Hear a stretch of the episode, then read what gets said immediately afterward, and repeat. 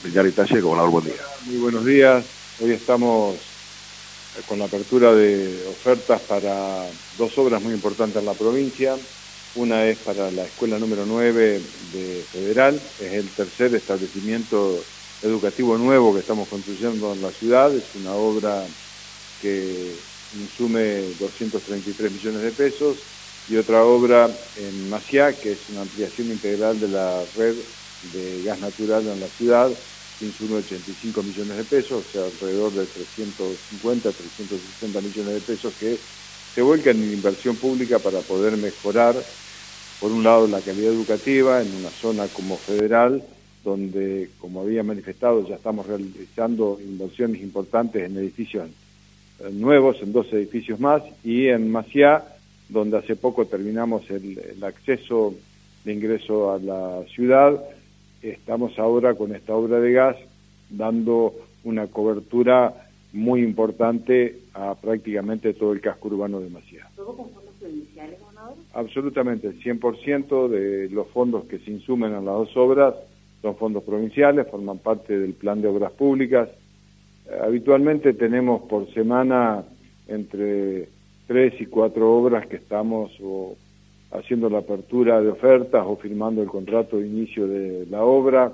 Próximamente estaremos, que esta sí es una obra que financia el Gobierno Nacional con todo lo que es la repavimentación en cuatro tramos para el norte entrerriano de la Ruta 1 y de la Ruta 2, que esto es eh, conectar La Paz con, este, con Chajarí, Villa del Rosario, eh, y de esa manera vamos concretando acciones que propenden a mejorar sustancialmente a través de obras la calidad de vida de todos los entrerrianos. En orden del día, digamos, a nivel legislativo es importante, ya se empieza a definir las elecciones en la provincia de Entre Ríos. Sí, bueno, la Constitución establece que la fecha de elecciones la fija la legislatura. Eh, nos pusimos de acuerdo en fijar una fecha para esta oportunidad que está determinada por el 30 de agosto para las elecciones primarias y el 24 de septiembre para las elecciones generales, o la opción que se deja al Poder Ejecutivo de convocarlas en forma simultánea con las nacionales. Eh, esto es dar previsibilidad, lo estamos haciendo eh, nueve meses antes de, la primera elección, con lo cual no hay ningún tipo de sorpresas, no queremos este, eh, establecer, no queremos generar ningún tipo de de dudas sobre el cronograma electoral, queremos reglas claras para que haya transparencia democrática y para que los entrerrianos y entrerrianas puedan manifestarse en las urnas y elegir con total libertad quien mejor los represente. ¿Tiene alguna preferencia en cuanto a, cuál de las dos opciones votarse?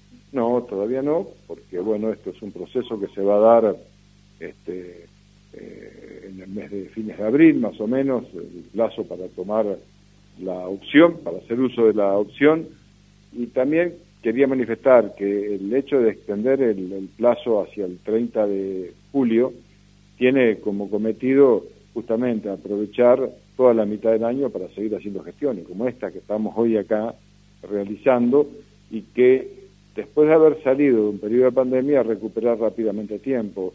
Si empezaríamos el cronograma electoral la primera, eh, segunda semana de abril como estaba previsto, se pierde demasiado tiempo. Por eso es que preferimos comprimir todo el, calendario electoral para facilitarle también la vida a los ciudadanos entrerrianos. ¿Son los procesos más difíciles, gobernadora?